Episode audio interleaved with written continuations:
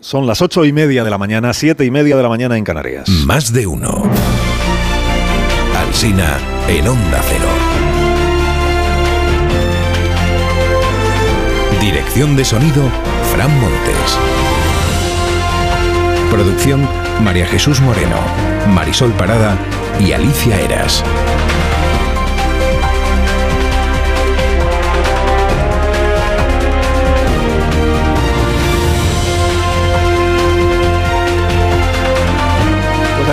Seguimos. Estamos ya en el Congreso de los Diputados. Bueno, estamos, estamos desde las 7 de la mañana. Hemos abierto prácticamente las puertas, como es eh, tradición, cuando hay jornada parlamentaria eh, de campanillas, como es el, el caso del día de hoy. Aquí estaremos para contarles todo lo que sucede, para repasar todo lo que sucedió y lo que se escuchó en el día de ayer. Ayer Yolanda Díaz encomendó a un líder que combate la igualdad entre hombre y mujer que combate el matrimonio igualitario, que combate la eutanasia, el aborto, el cambio de sexo y que se saque la religión de la escuela. O sea que Yolanda se encomendó al Papa. Como dice el Papa Francisco, estamos ante un cambio de época y cuando estamos en un cambio de época hay que levantar la mirada. Levantó la mirada, Yolanda Díaz miró por enésima vez a Núñez Feijó y le hizo el discurso contra la investidura de Feijó que renunció a hacer el día que se debatía eso en el Congreso de los Diputados y no lo que se debate ayer y hoy, que es si Pedro y Yolanda Díaz deben seguir gobernando. Dicen las crónicas, ninguna de las ministras de Podemos aplaudió a Yolanda Díaz. Dices, a ver, ¿cómo la aplaudir? No aplaudes a tu verdugo tres días antes de ser eh, ajusticiada. ¿no? Sí se vio sonreír, sin embargo, a la pareja de ministras del sexto sentido, o sea, Yone Belarra e Irene Montero, cuando Feijó le hizo una de sus preguntas con mala baba a Pedro Sánchez. ¿Es usted el gobierno más feminista de la historia y va a cesar a la ministra de Igualdad? ¿Qué opina, señora Montero? Pues opina que no es justo que va a opinar Irene Montero. Bueno, nada de lo que sucede en España eh, le parece que sea justo porque en España hay loza y no justicia. Ha publicado eh, la cuenta de Twitter del Ministerio de Igualdad un mensaje esta mañana que igual ya es el último mensaje que puede publicar en Twitter el actual Ministerio de Igualdad, un mensaje muy breve que dice, ahora ya España es otra, es otra.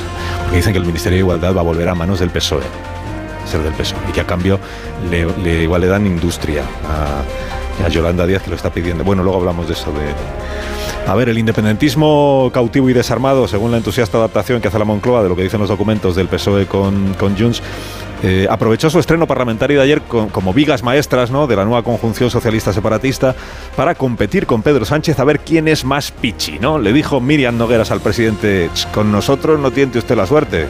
Amb nosaltres no provi de la sort.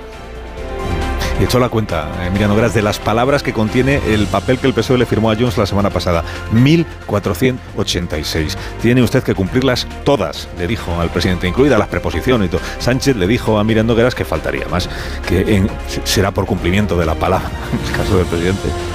Cuenta usted con, con el compromiso eh, del Partido Socialista y el mío propio para cumplir con el acuerdo que hemos alcanzado. Rufián, y Rufián, Gabriel Rufián, relegado ya a Pichi, pero secundario, digamos, pues ayer desnudó ante la Cámara sus propias eh, obsesiones, siempre en tono de Pedro, cuidado que te estoy vigilando. ¿Ve aquí alguna, alguna alternativa a nosotros? ¿Ve, ve aquí a Albert Rivera? No, ¿verdad? No se la juegue, créame. Se la juegue. Albert Rivera, es una de las fijaciones de Gabriel Rufián. Rufián ha sobrevivido, Albert Rivera no. Aquí sí, Gabriel Rufián. Fue de los primeros en venir esta mañana. Madrugó muchísimo que yo le vi. Que yo le vi. Bueno, pudo parecer que más que cautivos y entregados, los independentistas están subiditos, pero esto hace tiempo que la propaganda gubernativa lo despacha con ese salmo que dice, "Ah, pero es que hablan para su parroquia. La crónica más divertida de la sesión de ayer la firma Íñigo Domínguez hoy en el diario El País. Dice que Pedro Sánchez evitaba por la mañana la palabra amnistía con el mismo tesón con el que Feijó evitaba las matemáticas por la tarde. que manejó el del PP, dice Íñigo, muy bien los sarcasmos, eh, con variaciones logradas e ingeniosas, pero que estaba librando en realidad una batalla perdida contra las matemáticas, porque la mayoría en la Cámara la tiene el otro. Señor Sánchez, cuando el independentismo le falle, no me busque. Yo me quedo con la mayoría de los españoles que ustedes consideran de segunda. A Sánchez, por cierto, hay que reconocerle que inventara ayer un nuevo subgénero parlamentario, que es el del orador que se hace gracia a sí mismo al decir en público lo que una vez dijo su adversario. Nace la original teoría de no soy presidente porque no quiero.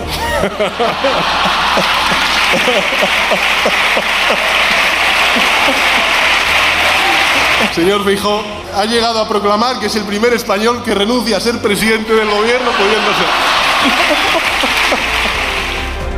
Escribe Lucía Méndez hoy que Sánchez y Fijón no se soportan que en sus discursos, además del elemento político, hay siempre palabras con intención de hacer daño donde más le duele al otro. Y cuenta Juanma Romero en el Independiente que la bancada socialista está exultante porque el presidente se rió a carcajadas de Feijó. Gobernar, bien vale echar unas risas. es absurdo. Bueno, vamos a las opiniones de los periódicos esta mañana. Opiniones editoriales, pese a la variedad de opiniones editoriales, porque están desde los muy favorables a todo lo que hizo y dice Sánchez, a los muy críticos, hay dos cosas comunes en los editoriales de esta mañana, en todos los periódicos, diferentes enfoques, pero dos cosas comunes. Una, que el presidente no explicó su cambio de criterio respecto de la amnistía y dos, que se olvidó en su discurso de la mitad de los españoles. La razón, Sánchez se deslizó por una senda en la que solo puede circular una parte de España, la que él considera que está en el lado justo de la historia. El país. Sánchez hizo una descripción polarizada del mundo en la que se echó de menos un llamamiento a los españoles que no le votan para sumarlos al proyecto común. El mundo. La demonización del PP llegó al extremo de culparle del procés. Sánchez convirtió al rival político en una caricatura semifascista que nunca debe gobernar. ABC. El presidente abona un clima de división y discordia y cultiva irresponsablemente el miedo a la alternancia. El español. Tras el discurso de Junts, está claro que Sánchez es un presidente sometido a chantaje. Salió del Congreso humillado por Miriam Nogueras. Columnistas, columnistas, rápido surtido ¿eh? de opiniones de columnistas de esta mañana, antes de que hablen los columnistas de este programa, son los contertulios. Surtido de opiniones. Escribe Javier Melero en La Vanguardia. Sánchez desgranó sus logros desde una complaciente superioridad moral y despachó la amnistía con algún tópico poco trabajado. Escribe Martí Blanc. El presidente ya sabe que expresiones como agenda del reencuentro para Junts y para Esquerra son una paparrucha. Escribe Luis Herrero en el diario ABC, tal como yo lo veo, un político honrado no es solo el que no mete la mano en la caja, sino el que se mueve por convicciones. Marian Martínez Bascuñán en El País sobre el discurso del presidente. Dice, cuidado porque en lugar de instalar de manera natural la convivencia, lo que nos podemos acabar encontrando es un puro maniqueísmo entre burbujas morales contrapuestas. Sol Gallego le agradece a Pedro Sánchez la sinceridad. Las circunstancias son las que son. Sin amnistía no hay gobierno. Jordi Juan en La Vanguardia le reprocha a Sánchez que dedicara más tiempo a criticar las políticas de las derechas que a explicar su propio programa. Enrique Juliana dice que Feijó criticó con dureza a Sánchez, pero que le desbordaron a Ayuso y a Bascal. Da igual cuando leas esto. Julián Quirós en el diario ABC. Sánchez se presenta como el salvador de la democracia con una inquietante querencia a mirarse en la Segunda República. Dice Cuartango, jamás habíamos visto a un presidente de gobierno reírse así de su adversario. Así como.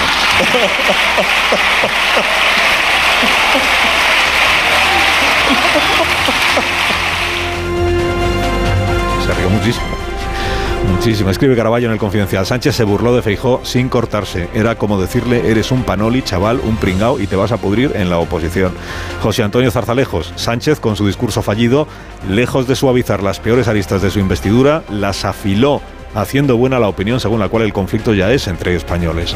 Ramón González Ferriz en el Confidencial dice, el pacto de esta investidura nos coloca en una pendiente resbaladiza. Si todas las herramientas pueden utilizarse para someter el sistema a los intereses de un partido, ¿dónde parar? Esta investidura, dice, no convertirá a España en una dictadura, pero el PSOE sí ha dado un paso hacia una concepción más autoritaria de la democracia. Virgilio Zapatero en el español, es compatible reconocer la legitimidad de este gobierno con asumir que el PSOE está jugando con fuego. José Luis Barreiro Rivas en La Vanguardia, en La Voz de Galicia, perdón, en La Voz de Galicia.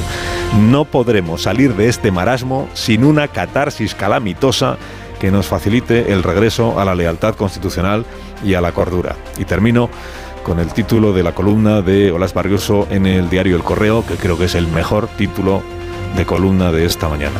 Dice, hoy es Sánchez todavía.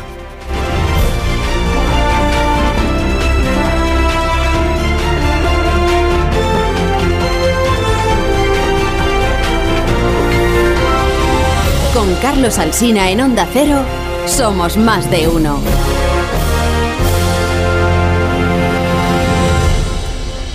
Aquí en el Congreso de los Diputados sobre todo se habla esta mañana de las patatas hijolusa, ¿eh? del sabor que tienen las patatas, de su naturalidad, de todas las variedades seleccionadas que nos ofrece esta marca. Patatas hijolusa, el reto de comer bien cada día. A ver esa foto, decir patata. ¡Hijolusa! Es que decir patata es decir hijolusa. Entre nuestra gran variedad encontrarás la patata perfecta para tu plato, siempre con la misma calidad. Patatas hijolusa. Empresa colaboradora del Plan 2030 de apoyo al deporte de base.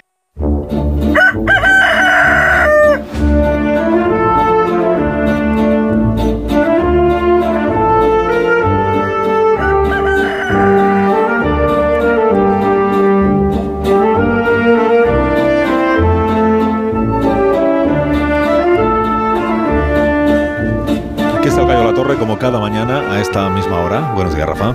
Buenos días, Carlos Alsina. Y dentro del muro que queda, que es lo importante, es que Pedro Sánchez en su discurso inaudito utilizó la figura del muro. Sí, sí, lo dijo, que iba a levantar un muro. Y lo hizo para explicar su programa de gobierno, un muro para dejar fuera los 171 escaños de la oposición, 12 comunidades autónomas y reforzado con la argamasa de la amnistía. ¿Y dentro qué queda? Pues mira, Nogueras, que qué cosas dice de la inmigración, que qué discurso tan reaccionario para pertenecer a una mayoría progresista. Ahora que lo principal es cómo se dirige al servicio. Es que así tratan a Pedro Sánchez. En un alarde le pidió a Sánchez más esmero en las formas. ¿Qué es eso de que la amnistía es un perdón para los independentistas? Si no hay nada que perdonar, ¿qué es eso de que es un punto y aparte? El punto y aparte será el referéndum. Porque lo trágico es que Pedro Sánchez ni siquiera puede contradecir a Nogueras o a cuando le dicen que ha llegado el momento de, de convocar un referéndum y cuando llegue pues ya lo forzarán. Eh, Sánchez eh, tendrá su investidura, pero, pero ¿para qué legislatura? Tiene razón Rodríguez de la Borbolla cuando se pregunta ¿pero qué gobierno es este? Sánchez se someterá a una moción de confianza por semana y para colmo de humillaciones el control a su gobierno no tendrá lugar en el Congreso de los Diputados. ¿eh? Se celebrará en Ginebra y con el arbitraje de unos mediadores internacionales, lo cual es muy prometedor. Concluye, pues concluyo ya, concluye. ya concluyo yo que, que este malentendido ya lo habrá arreglado Santos Cerdán ayer por la noche y hoy Sánchez seguirá dispensando concordia a los que quedan en su lado del muro. Eh, estos que le recordarán casi cada día quién es. Que tengas un día estupendo, Rafa. Ya no vienes esta tarde, ¿no? Al Congreso de los Diputados. Pues no, porque creo yo que esto ya lo dejas tú finiquitado dentro de unas horas. Bueno, yo no. Sus señorías. Señoría. Sí, yo creo que a las 2 de la tarde estará todo el pescado vendido. Eh, Entonces, Rafa, que ¿para tengas qué? un día. Gracias por madrugar. Gracias por madrugar. Es, es mi trabajo, es mi trabajo. Que está reventado, claro. porque ayer hizo, hizo más horas que el Radio Estadio en una sola jornada. Una brújula interminable, la verdad. No es que se me hiciera larga, todo lo contrario. ¿eh? Fue ap- apasionante toda la transmisión parlamentaria. Bueno, Marisol Parada, buenos días. Buenos días, Carlos Alsina. ¿Quieres días. Unos Callahan para Eso personas. quieres unos. Callahan. Para que descubran las nuevas tendencias en calzado de otoño-invierno que ya pueden ver en callahan.es. Se encuentra una gran variedad de diseños que te puedes poner en cualquier ocasión. En Callahan, la innovación tecnológica y el diseño se unen para ofrecerte un producto de máxima calidad que garantiza el bienestar de tus pies y la excelente comodidad que siempre caracteriza a Callahan Adaptation. Disfruta caminando con Callahan, la mejor tecnología para caminar, fabricados en España por expertos artesanos, a la venta en las mejores zapaterías y en callahan.es. Tecnología, diseño y confort a buen precio. En tertulia, esta mañana, aquí en el Congreso de los Diputados y en este programa aquí en la radio, está Carmen Morodo. Buenos días, Carmen. Muy buenos días, Y ¿cómo bienvenida. Pues muy bien, muchísimas gracias por preguntar. Me alegro. ¿Qué tal, Tony Bolaño? ¿Cómo estás? Muy bien, buenos días. Me alegro muchísimo de que estés bien. En Eh, plena forma. Buenos días. Pilar Velasco, buenos días. Muy buenos días, Alsina. Muy buenos días. Muchísimas gracias también por acompañarnos esta mañana. Marta García Ayer, buenos días de nuevo. Buenos días, Carlos. Rubén, buenos días también para ¿Qué ti. Carlos? Para ti. Vamos al patio del Congreso de los Diputados que nos cuente Ignacio Jarillo. Bueno, está, está aquí al lado. Ah. Bueno, tú sí, pues, eh, To- Tony, sal un momento al patio.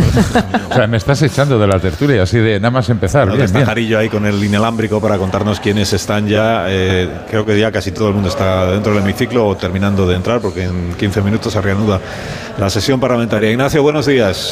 ¿Qué tal, Carlos? Buenos días a todos. Efectivamente, acaba de llegar hace unos 5 o 6 minutos Pedro Sánchez. Se bajaba del coche con sonrisa de ganador y dando los buenos días a todos los medios de comunicación, lógicamente, como es habitual en, en él, sin pararse a, a responder preguntas. Después también entraba la ministra en funciones, Teresa Rivero, también Nadia Calviño y por fin Cuca Gamarra, que sí ha tenido a bien pararse ante los medios de comunicación para volver a señalar que estamos ante una investidura que solo es a cambio de siete votos. Estamos ante una investidura en la cual se ha firmado la impunidad a cambio de la investidura porque la amnistía es la impunidad para todos aquellos que pusieron en jaque nuestro orden constitucional, la impunidad para aquellos que cometieron actos de violencia, incluido el terrorismo, y la Gamarra señalaba que esta investidura es lo que es, que hay que soportarlo, pero desde fuentes del Partido Socialista a la pregunta eh, que hoy hay aquí en el patio de Florida Blanca sobre si finalmente Junts va a querer hacérselo pasar peor al PSOE y hoy pudiera abstenerse en primera votación, insisten en que no se contempla. Ya veremos. A partir de las 9 de la mañana escucharemos el comienzo de la parlamentaria, aunque seguiremos aquí en tertulia comentando todo lo que vaya sucediendo. Bueno, ¿cómo terminó esto ayer? Porque muchos oyentes, seguramente los que no llegaron hasta el final de la brújula, quedaron, pues, por ejemplo, a media tarde, pues no sabrán que hubo dos eh, últimas intervenciones, que fueron las de Junts per Cataluña y, y Esquerra Republicana, y entre medias, eh, quiero decir, entre la intervención de, del orador anterior, que yo creo que era, recordar que era Bascal, y Esquerra Republicana y Junts per Catalunya, eh, Yolanda Díaz, gracias Tony. Eh, hubo un receso, un receso, no es habitual que haya un receso cuando se está celebrando el pleno. ¿Qué es lo que sucedió? Pues al- algo ocurrió, algo ocurrió. ¿El qué? Pues que Junts per Catalunya estaba muy disgustado, se había dicho, muy enfadada, o no sé cómo describirlo, porque eh, Pedro Sánchez, en el discurso de investidura de la mañana, al hablar de la amnistía, se había referido a ella como una medida de gracia, había hablado de el perdón, eh, eh, o sea, perdonar a quienes eh, lideraron el, el procés, y eso a Junts le parece que va en contra del acuerdo que tienen firmado, porque el acuerdo que tienen firmado con el PSOE desde la semana pasada lo que dice es que el Estado actuó de manera ilícita y que por tanto no hay nada que no hay nada que perdonarles a los líderes del proceso. Lo que hay que hacer es asumir la injusticia que se cometió con ellos. Por eso dijo la señora Nogueras a Pedro Sánchez, bueno, se, se les dijo fuera del hemiciclo y luego dentro, que, que no estaban muy conformes, hasta el punto de que se encendieron algunas alarmas en el grupo socialista. Dijeron, a ver si se van a abstener mañana. Y la investidura de Sánchez, en lugar de ser mañana, va a ser el sábado. Y después de esas alarmas, ¿qué sucedió? Pues que hubo una unas conversaciones entre socialistas y Junts per Cataluña y que al propio presidente, cuenta hoy Garea, que al propio presidente le reescribieron la respuesta que iba a dar a Miriam Nogueras para que fuera más al gusto de lo que Junts per Cataluña deseaba. Y luego ya se produjo la puesta en escena de todo esto en el hemiciclo del Congreso y en el debate de investidura. Con Miriam Nogueras, vamos a escucharlo, diciéndole al presidente Sánchez que iba a ser mora. Vostè avui, de moment, malgrat ho ha signat, no s'hi ha atrevit. Seré clara, senyor Sánchez. Està vostè disposat a abordar el tema català de manera directa, tal com estableix l'acord que han signat? ¿Está usted dispuesto a abordar el tema catalán de manera directa, tal como está firmado el acuerdo, no como esta mañana, es lo que está diciendo la señora eh, no como esta mañana, que no fue ni claro, ni directo, ni... ¿Y qué más le dijo? Pues que tiene que, que tiene que ser valiente de verdad, que a ella no le pareció que lo de la mañana fuera un discurso valiente y que con Junts per Catalunya, a diferencia de Esquerra, que este era el subtexto, con Junts per Catalunya es mejor no tentar a la suerte. Amb nosaltres no provi de temptar la sort, perquè no li funcionarà. El seu discurs no ha estat un discurs valent. Ara té l'oportunitat de contestar-me i dir-me exactament què faran vostès. La seva responsabilitat era trobar la manera de respectar el marc que vostès i nosaltres hem acordat i de fer honor a allò que hem escrit. Con nosotros no pruebe usted a tentar a la suerte porque no le va a funcionar. Su discurso no ha sido valiente. Tiene usted la responsabilidad de contestarme ahora y decirme exactamente qué es lo que van a hacer. Su responsabilidad era encontrar la manera de respetar el marco que hemos firmado, que hemos acordado en ese documento. Porque dijo la señora Nogueras, que, la verdad es que muy clara sí que fue, dijo, es que hay dos cuestiones que son las fundamentales en ese acuerdo. Una es el reconocimiento nacional de Cataluña y otra es, eh, y eso incluye el derecho a auto- el, el referéndum de autodeterminación, y la otra es la cesión del 100% de los impuestos que se recaudan en Cataluña. En respuesta a todo esto, lo que dijo el presidente Sánchez de manera muy breve es que puede tener la señora Nogueras y tiene la palabra del Grupo Socialista y de él mismo de que todo lo que dice el documento se va a cumplir. Bueno, con tertulios de este programa. A ver, ¿cómo lo veis? ¿Cómo lo veis? ¿Quién empieza? ¿Cómo lo veis todo? Decir, ¿Cómo veis esto de Junts per Cataluña de anoche? De, de- de la primera en la frente. Todavía no lo hemos investido presidente y ya estamos diciéndole, cuidado, cuidado que te estamos vigilando. Que estamos vigilando. Eh, ¿Quién empieza? ¿Bolaño? Yo, ¿Estáis o sea, tímidos esta no, mañana? no, ¿Qué os eh, pasa? Estoy muy, muy, muy aquello, muy bondadoso y espero órdenes del director del programa. O sea, Ah, pues entonces que empiece Morodo. Vale. A ver, yo creo que ayer eh, lo que evidenció esa, ese- esa parte final del, del debate y ese encontronazo entre Nogueras y el candidato socialista es el pulso que ha marcado y esa competencia entre Junts y Esquerra que ha marcado la negociación de la investidura y que van a marcar, va a marcar toda la legislatura. Al final, Sánchez, y yo creo que es consciente plenamente de ello y en Moncloa también está secuestrado por esa, por esa competencia en lo personal y en lo político. Eh, que esto le dé margen para intentar no cumplir su palabra a lo largo de la legislatura, ellos pueden creer que es así, pero yo creo que en todo lo que tiene que ver con la implementación, evidentemente, de la ley de amnistía, pero también en el acuerdo político firmado de- con, el, con Junts y con los demás socios y que afecta a- al modelo territorial, que afecta eh, a, cuál es nuestro marco de distribución financiera entre las comunidades autónomas, o ahí se avanza o Sánchez, como ayer le dijeron, si, tienta su suerte tendrá un problema. Luego, eh, creo que en el discurso de- del candidato, más allá de que faltó grandeza, faltó institucionalidad, eh, faltó también un programa de gobierno.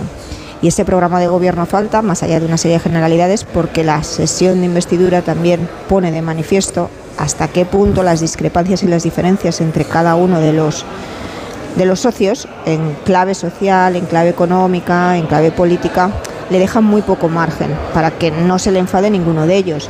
Entonces, eh, vamos hacia una legislatura donde habrá medidas, de hecho ya desde, desde Moncloa se está anticipando que para finales de año se aprobará un Real Decreto Ómnibus donde se implementarán det- determinadas medidas y sobre todo quieren poner mucho hincapié en lo que tiene que ver con el, con la, con el regreso de las ese compromiso adquirido con Junts con el regreso de forzar el regreso de las empresas a, a Cataluña, pero solo tienen margen en lo social, incluso en economía, en temas más estructurales. Eh, Junts viene al Congreso o vuelve al Congreso a hacer política, pero a hacer política donde está pensando en, en hacer una pinza con el Partido Nacionalista Vasco, en defender los intereses de las empresas catalanas frente a lo que hace Esquerra, y ahí puede ocurrir que haya coincidencia en votaciones en Junts, PNV y Partido Popular.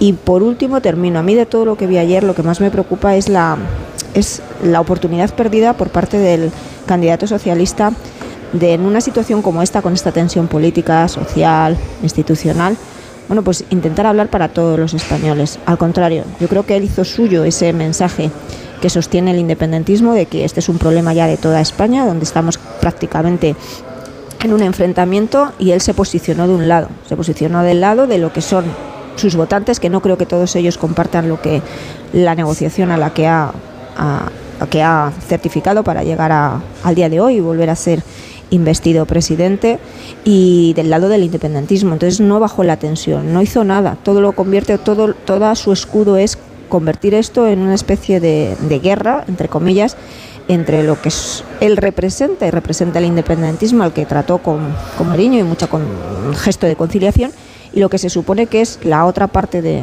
de España, que son los votantes de derecha, de, como él dice, de- supuestamente de, de la extrema derecha y todo lo que no es eh, lo que se identifica con su decisión de amnistiar al independentismo y de hacer ese pacto político que lleva al reconocimiento, avanzar en el reconocimiento nacional de, de Euskadi y en dejar abierta la puerta a negociar una consulta de autodeterminación. Bolaño, ahora sí, te toca. Ahora sí. Voy a empezar por este tema que apunta Carmen de las empresas catalanas, que a mí me deja bastante anonadado. el papel de Junts, porque realmente las empresas que en su día se fueron podrían volver si volvemos a una cierta estabilidad y sobre todo eh, garantías jurídicas. Eso que dice, no, hemos de cambiar la ley o de forzar que las empresas tienen que tener la sede eh, donde tengan el centro operativo. Bueno, eso lo decidirán las empresas. O sea, a partir de ahí, lo único que hay que garantizar es que las empresas tengan el marco adecuado. A mí ayer la señora Nogueras me pareció que eh, ha nacido una estrella porque inventó la política, Carlos. Ayer inventó la política porque después de 36 años gobernando la derecha en Cataluña, 36, ha descubierto que tenemos un 20% de inmigración. Y además, como bien decía Rafa, o sea, tratando a los inmigrantes como esos pobres desgraciados que acaban de llegar y hemos de darles cosas. Yo me, quedé bastante anonadado. 36 años para que la derecha catalana hable de inmigración, para cobrar más dinero, ¿eh? O sea, vamos a ver, me quedé bastante eh, sorprendido. Con los discursos, no me gustaron ninguno de los dos, de los dos que, de Pedro Sánchez y de, y de Núñez Feijo. No me gustaron. Sí que me gustó del señor Núñez Feijo que hablara de gobierno legítimo, menos mal, ¿eh? porque después de oír las barbaridades, sandeces y no sé cuántas cosas del señor Abascal, me pareció bien que dijera que es un gobierno legítimo, aunque habló de fraude electoral. Entiendo que es fraude electoral porque el señor Sánchez no habló de amnistía antes de las elecciones y ahora sí. Hombre, el señor Feijó sabe mucho de fraude electoral. Se sabe de fraude electoral, ya empezó la señora Ayuso en Madrid o el señor Moreno Bonilla en Andalucía. O sea, ¿de qué nos están hablando? Ayer lo que me pareció es que ninguno de los dos, o sea, o los dos, se encontraban cómodos en una eh, posición frentista. Frentista. Fijaros que lo más divertido de todo es que las cuatro, cinco, seis medidas, ocho medidas, me parece que fueron ocho, que planteó el presidente del gobierno, suscitaron un debate, Carlos, de cero minutos. Nadie, nadie dijo una palabra. Ni se- solamente quizá la señora Yolanda Díaz hizo alguna referencia y tal, pero muy por encima. El resto fue amnistía, amnistía, amnistía. Y a mí me hubiera gustado que el presidente del gobierno en el tema de amnistía hubiera sido tan agresivo como soy yo en esta tertulia, por ejemplo. Agresivo te refieres a... Vehemente. A, a defender... eh, bueno, Sin tapujos. Sí, pero a lo mejor es que no... Bueno, a lo mejor es que tú estás más convencido que él. de- Bueno, eh, sí, sí, sí, yo lo llevo defendiendo bastante tiempo, como tú bien sabes. Y, ah, por cierto, te agradezco lo los, los abrazos que me pegas en tus editoriales, porque digo, lo- esto va para mí. Aquí el que se da por aludido... Ya, ya, ya, ajos come, ¿no? problema de él. Pues una, una- vamos, un hartazgo de, hartazgo de ajos. Eh, Pilar, Pero estoy es- encantado. es, ver- es verdad que, que ayer estábamos comentando aquí en la transmisión en directo, porque en el Palacio de la Moncloa decían no, y además va a haber algunos anuncios de medidas sociales muy potentes. Y interpretábamos, pues será para compensar un poco el tema de la amnistía, que es el más eh, delicado, controvertido, pero al final los, los anuncios no fueron solo que sea el transporte gratuito para desempleados a partir de enero. Pero, Hombre, el tema de los alimentos, o sea, habían temas que podían suscitar La ley, pero de, la ley de igualdad eh, de mujeres. eh, Pero nada de, nada de pero eso, eh, los que eso estamos aquí sabemos, de nada de eso abre periódicos. No, no, no, no. abre periódicos. Ah, por cierto, la Mira. ministra de Igualdad, te doy la razón. ¿Qué? Será socialista. Sí, sí. Y será sorpresa. Sí, lo que he leído esta mañana, si queréis hablamos de esto de los ministerios, lo que he leído esta mañana es que eh, Yolanda Díaz pedía industria y sanidad, que a San- sanidad le han dicho que no, que ella confía en que le toque industria, si no es sanidad, pues a Mónica García, médica y madre, no la vamos a ver de ministra, al menos de ese negociado, igual de otro. Hasta esta tarde no empieza el festival. Eh, Pilar Velasco tiene interés en decir alguna cosa. eh, Sí, es ver- es verdad igual que no debería yo hubo- hacer una pausa, perdóname. Ah, es que estoy, pues un poco espero mi turno. Estoy un poco desubicado, eh, como si estuviera fuera del estudio. Y sí, espera tu turno, porque además está empezando, están los oyentes escuchando el timbre, que dice que enseguida empieza la sesión parlamentaria. Así que hacemos una pausa y enseguida continuamos con la primera intervención en nuestro pleno parlamentario que corresponderá a Pilar Velasco. Ahora seguimos. Más de uno en Onda Cero. Carlos Alsina.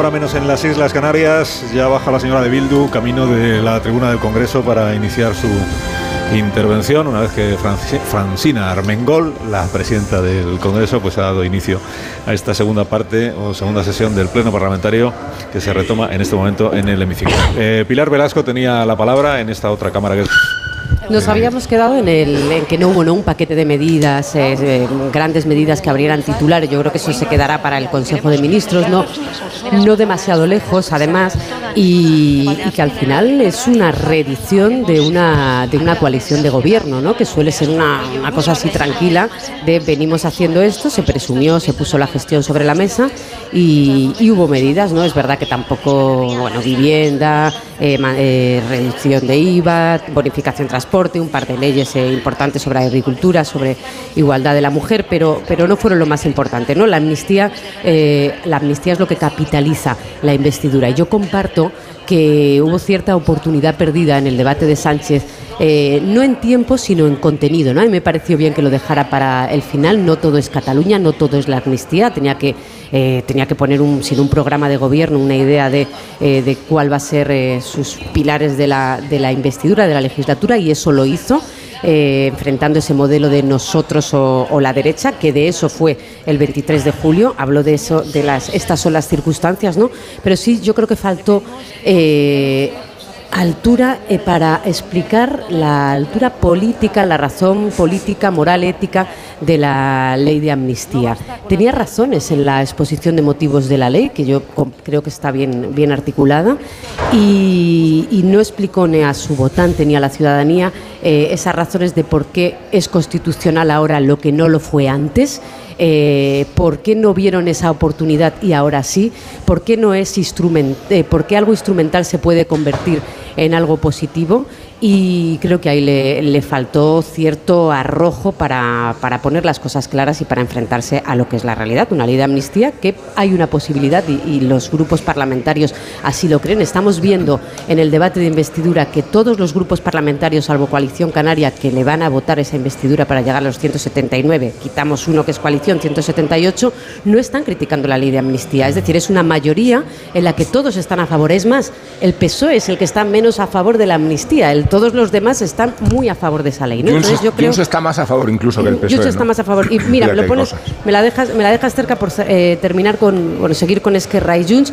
A ver, una cosa es la realidad y otra es el debate parlamentario. Hay que, Miriam Nogueras, que estaba en la negociación física en Bruselas, sabe lo que se firmó y está escrito. El PSOE sigue diciendo el 1 de octubre es ilegal, está en el pacto con Junts, eh, con lo cual no se puede llevar a sorpresa ahora de que el PSOE diga, eh, no diga que, es que el Estado eh, le reprimió el 1 de octubre. No, lo que dice ese acuerdo es hay que reconducir las cosas en 2023, pero no hace una relectura del año 2017, el pacto eh, con Junts. Y el lenguaje de la amenaza, solo puntualizar, eh, los independentistas cuando tienen poder no amenazan, ejecutan, eh, no amenazaron con las leyes de desconexión, no amenazaron con un referéndum, lo organizaron y ahora pues les queda un poco el pataleo de, de la tribuna, porque ellos saben también que están atados a esta a esta legislatura. Y por terminar, sí que no por obvio creo que hay que quitarle importancia arranca una legislatura con el Partido Popular y el Partido Socialista en el peor momento de su relación. Eh, Sánchez, vuelvo a repetir, colocó ese la derecha y nosotros y todo lo demás, eh, con la preocupación de la ultraderecha en Europa. Vox no voy a entrar y perder tiempo en esto porque se salió del tablero absolutamente en este discurso, golpe de Estado, comparándolo con Hitler, después yéndose a Ferrat, una manifestación ilegal. No voy a perder el tiempo, pero el PP Feijó remató con el no nos busque Sánchez. Aquí no hay ninguna posibilidad de pacto de Estado, dure lo que dure la legislatura. Pero Pilar, ¿quién es el presidente del gobierno? ¿Quién tiene la responsabilidad de gestionar la situación de todos los españoles? Es que eh, la oposición se define semánticamente en la oposición, ¿vale? En el hecho de fijar un contrapeso. Pero la responsabilidad del gobierno no es convertirse en la oposición. La responsabilidad y la obligación del gobierno es gobernar para todos los españoles y eludir la figura del muro, que es una declaración aberrante de lo que significa el inicio de una legislatura, porque estás obligado, no es que sea un ejercicio de voluntad política o de discrepancia ideológica, estás obligado a comunicarte con la oposición, porque representa casi a la mitad de los ciudadanos. Y viceversa, Rubén. No, yo digo que, que no podemos, precisamente porque se llama presidente del gobierno, en la jerarquía de la responsabilidad y en la responsabilidad del discurso está quien juega primero la baza y qué espera del, adversario. De verdad que, que a mí me parece del todo siniestro considerar que el Partido Popular y Vox tienen que estar condenados detrás del muro condenando eh, con la misma medida a los votantes que han elegido esas opciones. Y me parece una aberración. Esa es la primera gran mentira del debate. La segunda gran mentira es la idea del perdón. No se trata de perdonar y sabemos que no va de perdonar nada. Aquí no estamos hablando sobre la magnificencia y generosidad de Pedro Sánchez, sino de la miseria política a la que ha tenido que recurrir para ser investido hoy presidente de gobierno. Que no se hable de perdón, y es lo que le recordó Nogueras ayer, aquí no se habla de perdón. Aquí se trata de recordar a los ciudadanos que el compromiso firmado por Junts pasa por reconocer que el Estado se equivocó, que se rompió la Constitución y el orden no porque lo hicieran los soberanistas, sino porque el Estado ejerció su capacidad represora y utilizó los jueces. O sea, el discurso soberanista es el que se ha consolidado en el acuerdo. Y Sánchez viene a hablarme de perdón y de magnificencia y de generosidad y de altura de miras en serio. Sabemos que no, es verdad. Yo, yo, hubiera preferido una declaración adulta de lo que significa la amnistía y que se hubiera remarcado más el hecho instrumental, que se me hubiera explicado por qué se ha cambiado de opinión. Pero ¿sabes por qué no se puede explicar? Porque es inexplicable. Durante la falta de explicaciones, ¿no os parece que lo que más nos va a ayudar a conocer los, la, amnistía que el presidente del gobierno sigue sin explicar, sigue sin explicar a, a, la parte de España que no la comparte o que más indignada está y a sus propios votantes porque no les había avisado que iba a hacer eso? eso. Pues como el presidente del gobierno, que va, candidato a la presidencia del gobierno, que va a salir previsiblemente hoy investido, no nos lo explica, a mí lo más útil me parece las comparecencias de Junts porque en realidad es un pacto en el que ambas partes están presumiendo de haber de haberse salido con la suya y no, no coinciden las versiones. Am, sí. ambos, ambos presumen de haber engañado al otro y a los votantes de Sánchez les queda la esperanza de que el presidente sea eh, bueno, pues, pues que igual que ha mentido a sus votantes, que mienta también a Junts y que salga bien el engaño.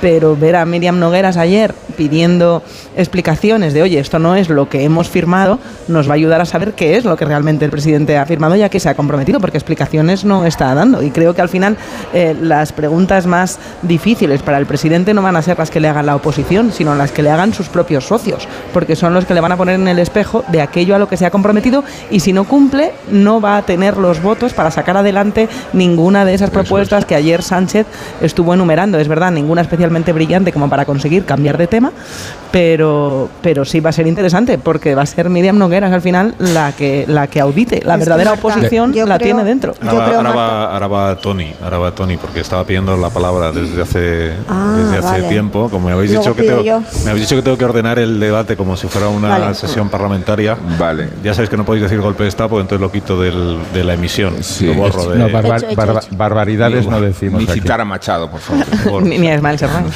Barbaridad no decimos aquí. Unas cuantas decís. Constante. No, ¿Cómo eh, que decís? Eh, una, una, una, precisión. Eh, mm, yo creo que el presidente ayer se pasó de sincero, porque él sí explicó la amnistía, dijo las condiciones son las que son. Y se refiere a que sin siete votos de Junts no hay investidura. Las condiciones son las que son. Lo que no explicó efectivamente es su cambio de criterio respecto a la amnistía, pero porque él no reconoce o todavía no ha reconocido en público un cambio de criterio. Este es el asunto. No le hemos escuchado ni a él ni al PSOE decir ahora lo vemos de otra manera. Hemos cambiado de opinión. Le hemos escuchado al PSOE decir, no decíamos que era inconstitucional la amnistía, pero porque nos referíamos a la proposición que presentó sí, Esquerra en el año 21, no a la amnistía en general. Todavía el PSOE no ha admitido que ha cambiado eh, de opinión en este asunto. Mucho, mucho más claro en el sentido de Rodríguez Zapatero el otro a día. él iba a citar ahora mismo, que, sí. que dijo Zapatero, bueno, sí, se, se, decía que era inconstitucional porque veníamos de una inercia y en realidad no, no habíamos hecho el trabajo de mirar los papeles y ver si efectivamente es inconstitucional o no lo es. Bueno, ahora Tony Bolaño y después Carmen Morodo y luego ya iremos viendo. ¿no? Sí, por orden alfabético, sí, igual. Tú no, eres, ¿no? tú no eres Tony Bolaño, es él. Pero ya, por atrás. Eh, Rubén, eh, no, por orden alfabético no, que juegas con ventaja. ¿eh? No me digas. Bueno, lo haremos por nombres. Rubén y Antonio. O sea, vale, Antonio. segundo cara más dura. Y segundo apellido, ayer no vale, ayer gana. Ahora es Antonio. Eh, bueno. bueno, ¿y te acuerdas de lo que querías decir? Eh, bueno, en eso estoy, en eso estoy. Eh, vamos a ver, a mí también me sorprendió. Es verdad que Pedro Sánchez levantó un muro y que en ese muro puso al PP y Vox detrás. A Vox que lo mantenga, que lo mantenga, porque después de oír las barbaridades que ayer oímos, mejor, eh, mejor que los mantenga ahí, porque realmente eh, no, no, no, no merecen más comentarios. El que tiene un problema es el señor Feijóo, porque a ver si cumple lo que le exigió el señor Abascal, ilegalizar Esquerra, ile- ile- ilegalizar eh, Junts per Catalunya y que se bloquee, no, o sea, se, vamos, que se tire a la papelera la ley de amnistía en el, en el Senado. Hombre, eh, el desconocimiento del señor Abascal de cómo funcionan las cámaras es bastante escabroso. Porque es verdad que el Partido Popular ha hecho un cambio en la, en la normativa, sí, pero podía hacerlo, sí, tiene la mayoría. Otra cosa es que ahora se recurra, etcétera, etcétera, etcétera. Pero estamos en el debate político. Lo que dijo ayer Abascal era otra, otra historia. Perdón, sí, perdón. Pero ¿cuál es el problema? Perdón, ese es el drama que tiene Junts per Catalunya. Ese es el drama, que tiene que vender que lo suyo es un gran éxito, sobre todo pensando en Esquerra. ¿eh? Fíjate que todo el rato la señora Nogueras pegaba una patada por debajo de la mesa al señor Rufián, que ayer el señor Rufián no estuvo en su mejor día. ¿eh? No estuvo en su, en su mejor día, no, no, no, no tuvo un discurso atinado. Y luego, perdón, de las causas. Yo creo que las causas no hay que perdonar. O sea, el independentismo se pasó cuatro calles, pero el independentismo sabe que no puede repetir aquello. Pero no lo puede repetir Porque no fracasó. Porque no es delito. Porque fracasó. Porque ya no y es no puede. ¿Cómo que no? Perdona, el 155 se puede volver a aplicar, Rubén. ¿La sedición? ¿Qué tal? Le vas a aplicar el 155 a tu apelo, socio de gobierno. apelo al director, apelo al director Pero por eso- el orden, sí, por el pero- orden. Pero el 155 no es el código penal. No, pero el 105 no, 155 pero- es una herramienta política Claro, para intervenir claro. la administración. Exacto. Volvemos al tema político. Y fijaros, ya, yo insisto en este tema, y a mí me sorprendió que ayer el presidente del gobierno lo dijo muy de pasada, pero no insistió, que el independentismo con la ley de amnistía, con la ley de amnistía, se traga la Constitución. Con lo cual estamos est- eh, cambiando el, el escenario, el escenario político. Luego, otra cosa. Hay que reconocer que el gobierno de España en aquel momento tampoco estuvo espléndido. ¿Eh? Espléndido. Eh, Y no vamos a entrar en ese, en ese debate. Hay que reconocer en que el- si costara, ¿o qué? En el, en el 2017, el gobierno de Rajoy o sea, eh, que no cometió, cometió un montón de errores. Sí, pero eso Y no luego- le convierte en el culpable del proceso. no, bueno, no, evidentemente Ah, no. es que ayer el pero presidente dijo que el culpable del proceso es el PP. políticamente el Partido Popular no. estuvo a la altura. Pero Sí, bueno, pero que eso no, no le luego- convierte ni en la causa ni en el culpable del proceso. El culpable del proceso es que sabiendo pero- pero que no sí, puede hacer un pero referéndum, sí- se empeña en hacerlo. Claro, y por, por eso yo he dicho que las causas yo no estoy dispuestas a, per- a perdonar. Sí, pero digo que el presidente ayer Porque- sí señaló como culpable del proceso al PP. Es que el, el PP fue culpable de lo que pasó también. Porque no consiguió pararlo. O sea, si hubo, vamos, Ah, o sea, lo, de las man- lo, de, lo de los cargas policiales a las 11 de la mañana, Carlos. Pero eso no es el fue, proceso. No, no, eso fue uno de los grandes errores. Eso ya es una consecuencia del Bueno, proceso. ¿y, cómo- ¿y por qué llegamos a esa situación?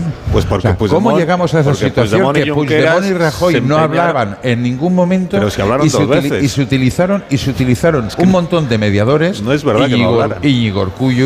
José Montilla, Miquel Iceta, o sea, sí utilizó eso ya es- absolutamente todo- de todo todo. eso, fíjate, y ya Soraya Sáenz de Santa María y Junqueras no sé de qué hablaban, la aparte de gestión del hacerse problema, no pues problema. hablaban o no hablaban.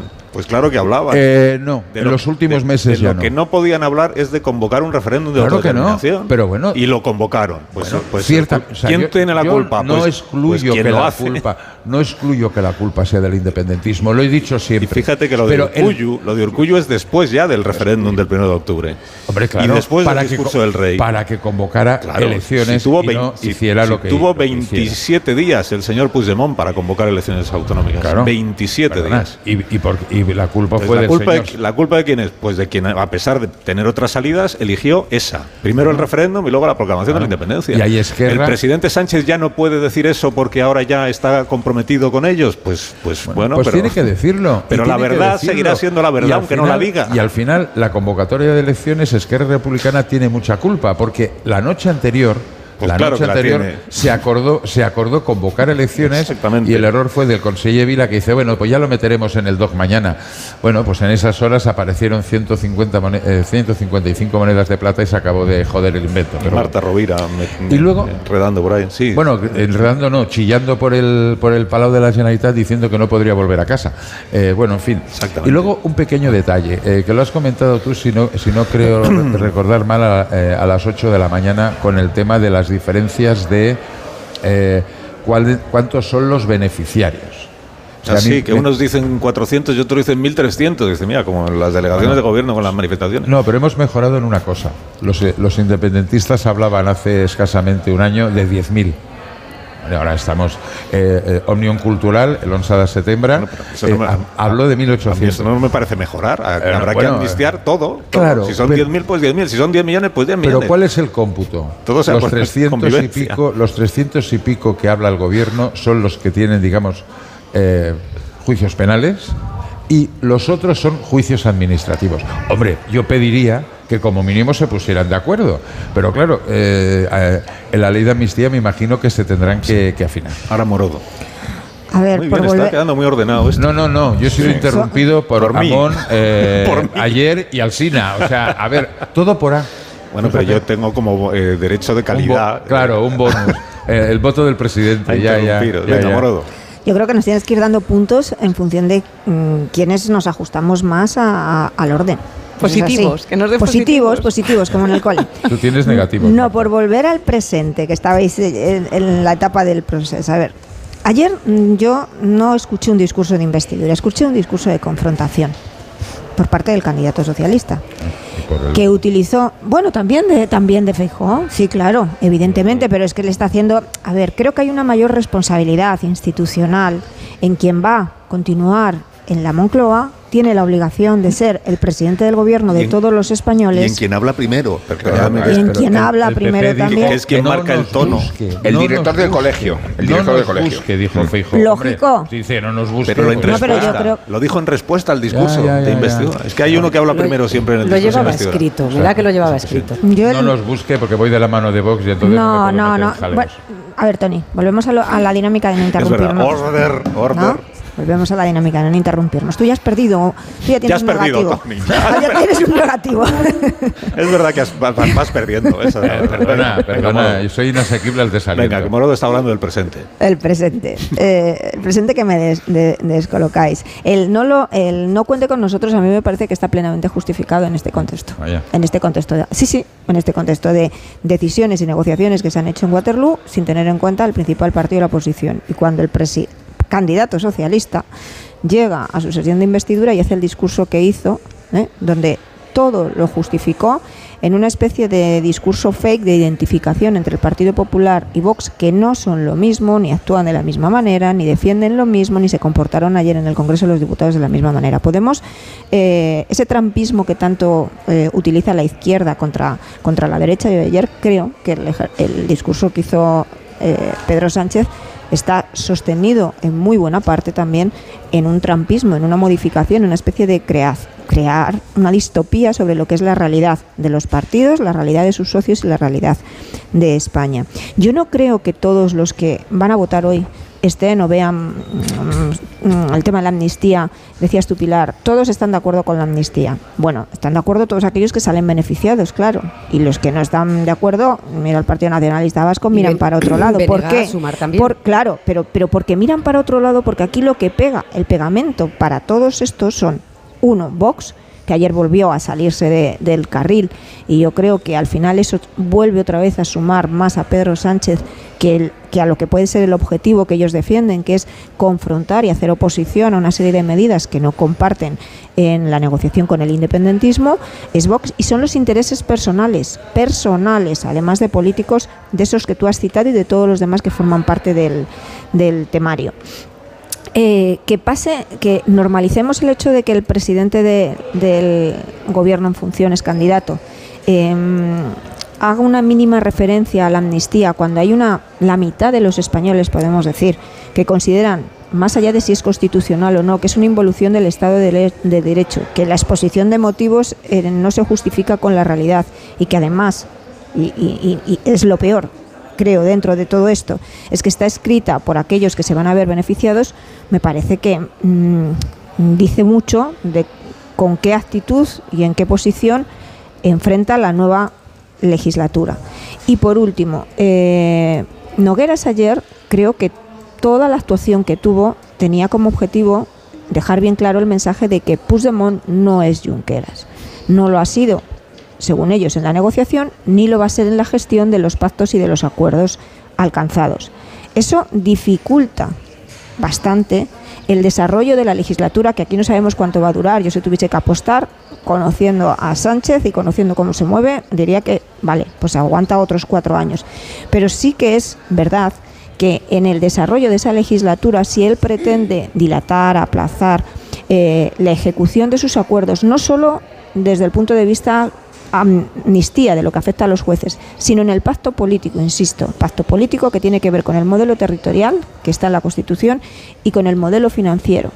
Si él pretende, cree que es capaz de no seguir avanzando en eso y mantenerse en Moncloa, yo creo que ese mensaje de Puigdemont no es Junqueras le va a pasar factura y no lo va a conseguir.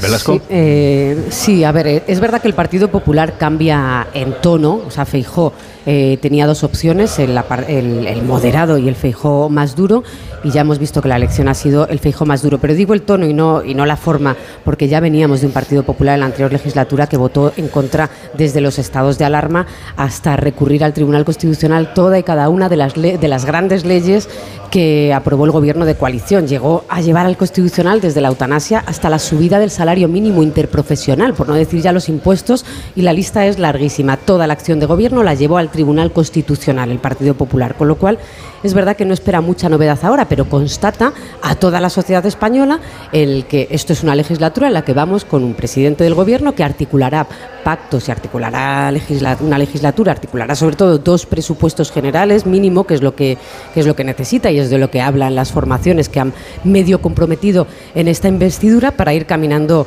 eh, durante la legislatura, pero no va a haber eh, ningún punto de encuentro en lo político. Es tremendo que los pactos de, de investidura se hayan convertido, y digo en los dos bandos, ¿eh?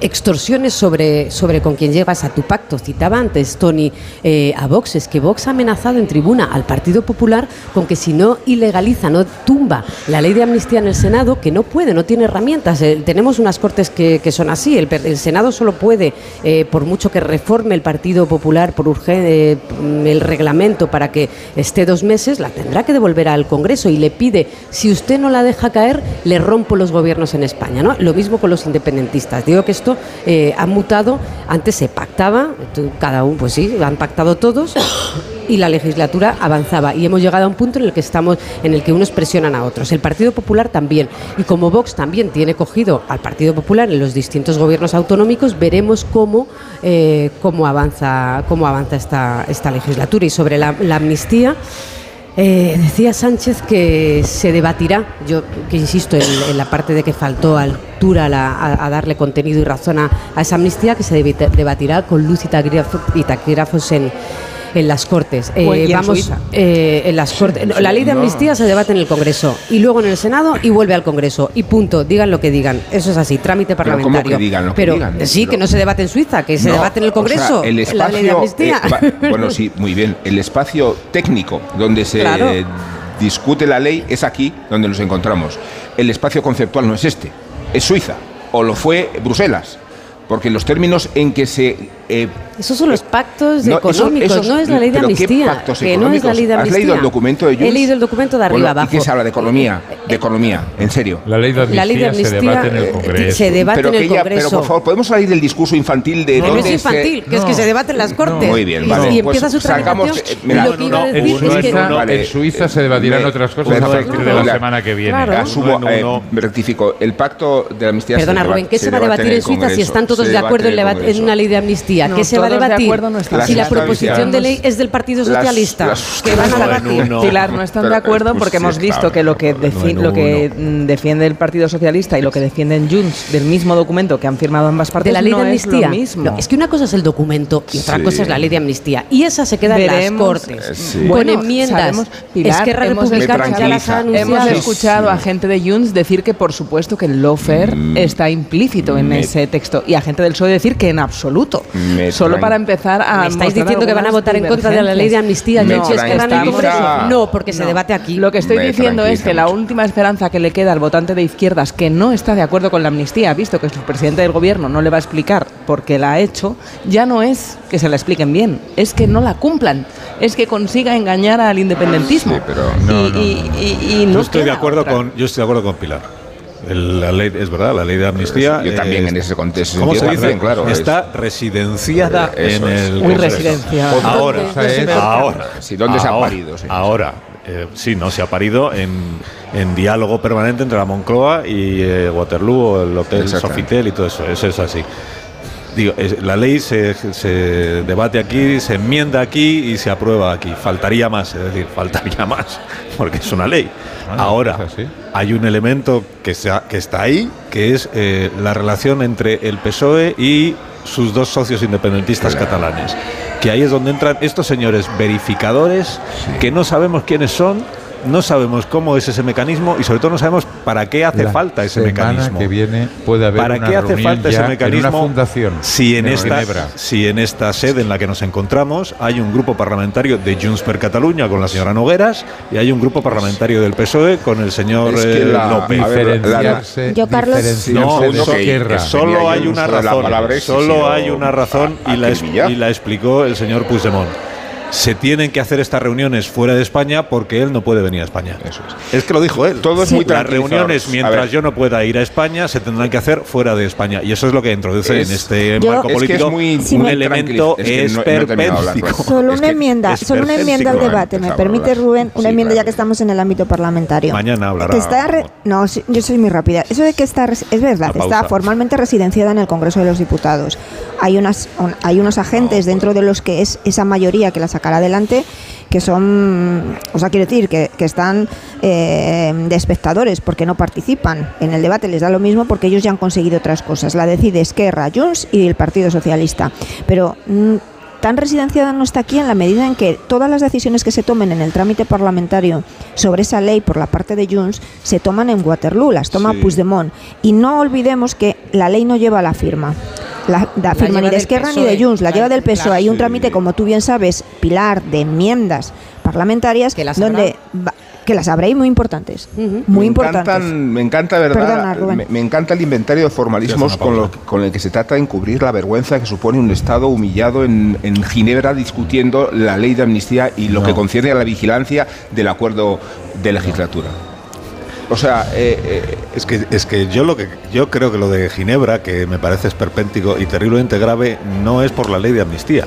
La ley de amnistía ya está concedida, la ley de amnistía ya está redactada, la ley de amnistía ya la tienen hecha. Es más grave que eso, es que mes a mes Sí, el la- señor Puigdemont, porque debe de ser que no se fía de la señora Nogueras o porque quiere ver que se le vea a él con estos verificadores que no sabemos quiénes son, ni qué necesidad, y- ni- Fundación ni, qué, Henry ni qué necesidad No hace. sé si os suena. ¿Qué necesidad hay de esos verificadores que esto aún no nos lo han explicado? El señor Puigdemont mes a mes va a ir controlando, no la ley de amnistía, que eso ya está entregado, Sí. es todo lo que queda pendiente, Claro. que es reconocimiento nacional de Cataluña. Sí. Avancemos hacia el referéndum de autodeterminación. Eso ¿Cómo es. va lo de la cesión de impuestos a Esto es lo que se va a gestionar en Suiza. ¿Y por qué en Suiza? porque es el espacio extracomunitario ¿Y- y donde, donde Puigdemont no puede ser detenido. Claro. Eh, eh, es que eh, pero Para firmar esto- la paz, Pero para todo firmar esto- la paz. Pero todo esto forma de la naturalidad con la que aceptamos este lenguaje. ¿Y por qué me maravilla que luego no nos digamos ha dicho nada que de los verificadores estos? que que- ¿Qué consiste esto? Señores del Grupo Socialista. Ayer Nogueras dijo, cuidado que aquí está el secuestrador y pone las pausa. condiciones del secuestro Una pausa y, de la y de la liberación de los rehenes. Totalmente de acuerdo. Aquí estoy Sí. yo para decir, ya, lo, ya había advertido Rufián, oiga, Sánchez, el mejor aliado que tiene Sánchez, de esto no cabe ninguna duda, es Santiago Abascal, que hizo exactamente el papel que se le pedía. ¿Por qué? Porque en cuanto a, tuvo ocasión, habló de Hitler y se marchó del Parlamento. Y la se extrema fue- derecha. Y se fue a Ferraz, ya está. Pues ¿qué más queremos? Exactamente esto es lo que Y esperaba el peor del PP. Bueno, A el Ferraz, peor del a PP. Ferraz no, por a la calle Ferraz, no, Como no, el mejor aliado de Sánchez es Abascal. Y es el peor del PP. Una También pausa. te digo que el peor aliado de Sánchez es Junts. La pausa y ahora mismo continuamos y tendrá la palabra Tony Bolay. Lo digo por si la audiencia pues quiere tomar alguna decisión. De echarme, de echarme, literalmente. No, no, pues aquí. De irse a estoy, hacer no otras cosas. ahora seguimos, ahora seguimos.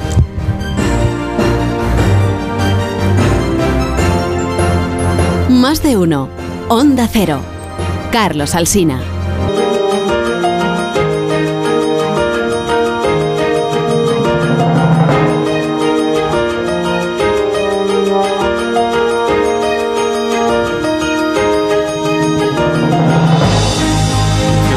Sean las 10 10 de la mañana, una hora menos en las Islas Canarias. Está el presidente del gobierno, el señor Sánchez, respondiendo a la señora de Bildu, que ha hecho su primera intervención. Bueno, porque le ha dicho la- el grupo parlamentario de Bildu que queda un reto pendiente, que es la democratización profunda del Estado, eh, que el régimen del 78 ha intentado impedir cualquier atisbo democratizador. Hay que entender que para Bildu España no es un régimen democrático, es un régimen eh, opresor. Supongo que el presidente ahora pues está defendiendo que España sí es un régimen democrático y probablemente vamos a escuchar qué es lo que está diciendo, pues estará criticando a la derecha por alguna por alguna Por tanto, señoría, nosotros lo hemos hecho el- y quiero reiterarle que desde la repulsa y la condena más enérgica al atentado terrorista sufrido por Israel eh, y perpetrado por Hamas en octubre y la necesidad de que los autores rindan cuentas ante la justicia y la Bueno, pues inmediata mientras sigue el presidente, ¿quién tenía No, iba a decir una cosa, y porque- Bolaño, ¿no? Porque eh, que tiene que ver con, con esta alusión que has hecho a la obsesión de citar a la derecha y a Ayuso y a, y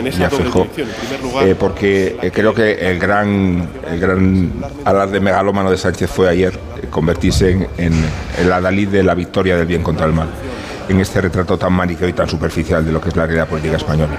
Y tan grande es el, adversario y tan feroz son sus colmillos, pues tan, tan ocurrente es encubrir la medida de la amnistía y disimularla y casi disuadirla a través de un plan de gobierno mucho mayor, que no es el ideológico, que no es el político, sino nada menos quitarnos de delante el apocalipsis de la derecha y de la extrema derecha. Y yo creo que eso es jugar sucio y es determinar el debate desde su propio embrión, precisamente para que luego, claro, picaran los demás como estaba claro que iban a hacerlo. Eh, creo que es irresponsable y un presidente del gobierno se crea en la posición hegemónica de la lucha contra el mal cuando eh, lo que tienen que explicarnos es por qué está degradando tanto la democracia. Me parece que, que, en- no es una buena estrategia, por otra parte, por el, parte del presidente del gobierno, aunque la amnistía, recordemos, va a tener un trámite largo en el Congreso, como decías, claro, hasta marzo-abril no saldrá adelante en el mejor de los casos. O sea que a lo mejor cambia de idea el presidente, porque cambiar de tema o poner el foco en las críticas que la derecha hace a la amnistía o anunciar medidas eh, sociales tampoco de mucho calado, hablar del tren a Extremadura y los carriles bici, mm, tiene unas patitas muy cortas como estrategia. Y además, por eso digo que es una mala estrategia, me parece que lo que deja muy claro es la falta de convicción del presidente con respecto a una medida del calado de la amnistía. Mm, Cambiar de tema no está haciendo que parezca que se lo cree ni él. Y esto es bastante contraproducente. Digo, tiene tiempo el Partido Socialista de cambiar de estrategia en las próximas semanas, no sé si meses, y terminar de convencerse de ahora que ya tenemos la amnistía en marcha, pues para qué puede ser buena. Porque de momento el riesgo de que abra más heridas de las que cierra es muy evidente y no niego, Tony, tú insistes mucho en ello, que en Cataluña pueda cerrar heridas, no lo sé. Lo que sé es que está abriendo muchas en el resto de España. Entonces, una medida que nace con la idea de la concordia, que genere más problemas de los que resuelve, es un problema no constitucional, no es un tema de técnica jurídica, es un problema político y el responsable máximo es el presidente del gobierno. Bueno, los que han llevado el problema político que existe, a verlo bailo, nadie lo va, yo no voy a ser quien lo niegue, los que han llevado al terreno del apocalipsis, utilizando la palabra que ha utilizado eh, Rubén hace un momento, es la derecha. O sea, ese discurso, ese discurso inflamado, inflamado, de decir verdaderas barbaridades, señora Pascal, por supuesto, pero el señor Fijó depende del día, yo creo que, que ha sido un error. Pero mm, bueno, no, no vamos a ver lo que va a Tony, pero la suceder. mejor defensa de la amnistía es- son las críticas a Pascal. No tiene otra defensa posible Bueno, la es que amnistía. a lo mejor sí que el señor Fijo entrara en el debate político y se dejara de, de- de ir de la mano del señor Abascal mirándolo de, de reojillo. Pero déjame decir una cosa que si no la digo reviento. Voy a estar de acuerdo con Carmen Morodo. Cuidado que esto es noticia ¿A, y esto a futuro o en algo que eh, dicho? en algo que ha dicho Carmen antes. O sea, ¿cuánto va a du- a durar la legislatura? Yo creo que el primer año está claro. Yo creo que dentro de los pactos y de los acuerdos, eh, digamos que se ha hecho, se han carrilado los presupuestos. Pero a partir de ahí va a ser todo un, un, un Dragon Khan importante. Elecciones europeas, donde la, la pugna entre Junts y Esquerra Republicana va a ser a cuchillo. Porque además, tal como está ahora la ley de amnistía, que por eso Esquerra no la firma, se podría presen- presentar Puigdemont y no Junqueras, con lo cual, claro, el ataque de cuernos de los de Esquerra es importante. Pero imaginaros que todavía eso funciona.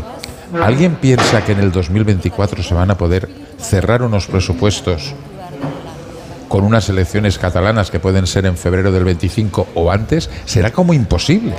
Porque ahí vamos, eh, el independentismo estará inflamado, no, lo siguiente. Y luego, eh, habréis hablado de Ginebra muchas veces. De Ginebra a Suiza.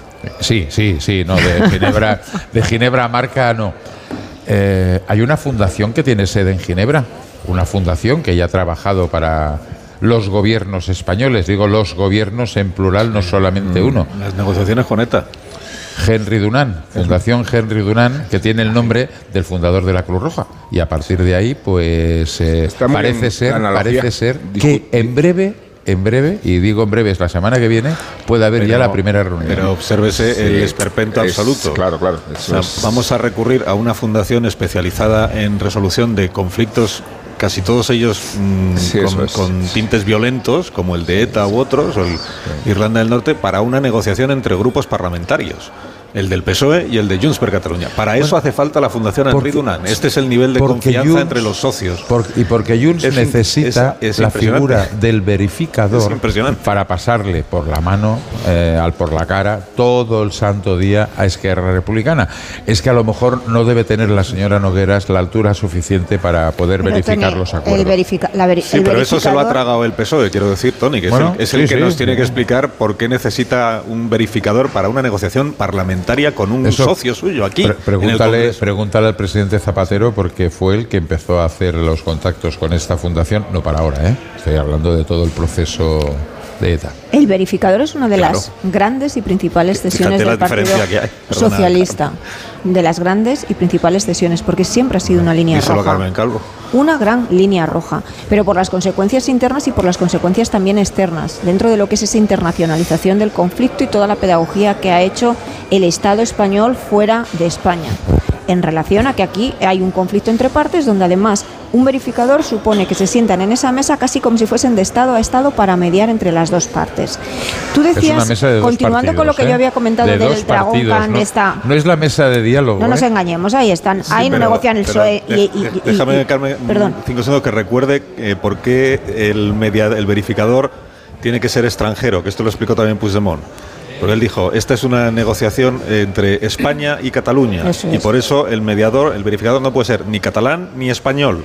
Tiene que ser extranjero. Dice, si es entre partidos, bastará con que no sea del PSOE y de Junts per Cataluña el verificador. No, no, porque es entre España y Cataluña. No entre... Esta es la visión de, de Puigdemont. De Puigdemont. Que el PSOE, no ha- ellos que lo el PSOE plantean no siempre, desmentido. siempre lo plantean como dos estados, Pero- bueno, al final, pero al final abrazan la Al Constitución. final el PSOE E se traga el verificador extranjero como si fueran dos estados. Esta es la conclusión. Yo en ningún momento he visto que, que Junts ni Esquerra Claro. estén diciendo que abrazan la Constitución. Hombre, en ningún momento, Tony. En ningún momento. cuando pero, hablan pero del déjame artículo déjame- 92 en es muy ningún importante, momento Carmen. veo que estén Es abrazando la muy Constitución y importante. me Llevan remito al pacto y del artículo 92 desde el año 12. Eh, no nos, o sea, no nos vamos a dejar engañar, ¿no? Digo yo, no nos vamos a dejar que nos tomen En hasta es el punto el del- pelo de decir que es que del en el- referéndum Ahí, también Tony, quería hablar Esquerra, de- Carmen, perdona. que- Sí, no, Esquerra también quería hablar del referéndum y lo puso como condición sine qua non en la mesa de diálogo. Vamos, Morodo. Se habló en del referéndum, sí. en sí, la mesa que Morodo. se constituye fuera de España, la dirección, ahí me pongan a quien me pongan, el interlocutor no la lleva el Partido Socialista, la lleva el Gobierno de España con Puigdemont. Eso es así. Y Puigdemont está reivindicando la nación Y catalana. Muy bien. Bueno, pues entonces no digamos que es una mesa de partidos. No juguemos a comprarnos todas las trolas que nos están vendiendo pues, eh, ellos. pues en cuanto a lo PSOE, del ¿no? Dragón Khan, Dragón Khan, hombre, Tony, para trileros ya bastante estamos viendo en, el- en la cámara. O sea, me acaba de llamar trilero, Carlos. Dragón no, Khan. a no, mí lo que me razón. preocupa del Dragón Khan, ese con el que tú has definido la legislatura, es, evidentemente, aquí no hay una alternativa. Pero eh, si, la, si la disyuntiva es o Pedro Sánchez cede o se acaba la legislatura, con lo que se está colocando encima de la mesa, yo hoy me inclino porque Pedro Sánchez cede en todo, para que la legislatura llegue a los cuatro años. Claro. Así lo veo. Bueno, bueno, Velasco. Eh, A ver, hay una cosa en la Hay que árboles que no dejan hay una, ver el hay una bosque, cosa en la que bueno. Sánchez no nunca yo creo que nunca cederá que es que se celebre un referéndum de autodeterminación. Pero porque no ¿Por puede. qué? No, porque si gana la autode- si gana la independencia y Cataluña deja de formar parte de España, no vuelve a ser investido presidente nunca. Eso, eso dicen claro. algunos, sí, sí. Esa es la realidad. Eso que, dicen que algunos mire el que le la presidente al resto del país a ver dónde el PSOE está fuerte. Pues entiéndeme. Mira, mira Cameron, Sí. mira Más Cameron, allá de que mira Cameron, necesita que Cataluña siga formando parte de España para poder seguir sumando mayorías Ahora, en el una Congreso. Consulta, una consulta, no solo- alguna no- votación en y Cataluña. no ver, solo yo por sí- eso. Velasco. Yo, yo sí comparto en que, volviendo a ese, a ese pacto y ese comunicado, a lo que se compromete Junts es a debatir un referéndum como se ha debatido dos veces ya en, esta santa casa en la que estamos hoy, eh, en el plan Ibarreche y, de- y después con y después en el año 2014 que lo, que lo citabas el otro día, Carlos. Eh, una, una corrección, decía antes, en los 14 recursos que puso el Partido Popular al Constitucional en esa estrategia de, de casi oposición por demolición, decía que recurrió el SMI, recurrió el ingreso mínimo vital. Eso es lo que llevó el Partido Popular a- al Constitucional. Eh, a ver, las tres próximas citas, eh, las elecciones vascas, las elecciones catalanas y las elecciones, eh, las elecciones vascas Y las gallegas. catalanas y las europeas, yo citaría estas tres citas como lo que sí que van a marcar. Eh, sí que van a marcar el- la tensión política en los próximos meses. Tienen, si no resuelven efectivamente pronto el primer presupuesto, que sí está comprometido, que sí lo dan por hecho que se va a resolver, nos vamos. a meter en, nos vamos a meter en un fregado político ¿A dónde? en el que, Que, en se, el que que- se nos va la hora, vamos, digo. que Ah, se nos nos va la vamos, hora. que se nos acaba el tiempo, En fin, digo. presupuesto y tres citas en los que este tema de conversación de hoy lo vamos a tener de aquí hasta mayo. Eh, mañana hablaremos ya de otras cuestiones. Por ejemplo, a lo largo del día de hoy, el Ministerio de Igualdad va despidiéndose. de- el Ministerio no, mini- la ministra. Están utilizando la cuenta de Twitter. Hoy están por María Jiménez, creo. Con el se acabó, se acabó, pues como jugando un poco con que son conscientes de que se ha acabado el- la etapa ministerial de Yone Belarra y de eh, Irene Montero. Y ya mañana, si os parece, pues bueno, si los que estéis. Pues hablaremos de las quinielas de gobierno, de quién, va a ser ministro, quién sí. no, si va a ser la matanza de Texas, como o sea, si, si va- se va a quitar de en medio a gente que, que a esta hora de la mañana todavía ni sospecha que va a dejar de ser no solo ministra o ministro, sino que va a dejar de ser nada, porque no va, va de- va a tener que volverse a su vida a su vida anterior, por ejemplo a la vida judicial. Esas cosas. Algún temblor de piernas yo creo que tienen todos, ¿eh? Sí, bueno, Ah, estás vais, de... vais. Y el móvil con cobertura, por si acaso. La vida judicial está bien apuntada. Las llamadas, las llamadas para los que entran y, Y vais. los que se quedan empezarán mañana. Uno va a tener que volver. Hola, es la audiencia nacional. Eh, bueno, que. A- Adiós, eh, Rubén Amor. Adiós, Marta Arte ayer. Adiós, Adiós, Tony. Bolaño. Hasta luego. Adiós, Morodo. Adiós, adiós. Adiós, Pilar Velasco. Buen día. Cinco minutos, llegamos a las 10 de la mañana. A esa hora contamos las noticias. No me hagáis ruido. Eh, contamos las noticias. Eh, continúa la programación habitual. Tenemos otras cosas que compartir esta mañana con los oyentes. Y luego, en el momento en el que se produzca la votación de la investidura de Pedro Sánchez, pues estaremos aquí naturalmente en directo para contarlo. Ahora mismo continuamos. Más de uno. Onda Cero. Carlos Alsina.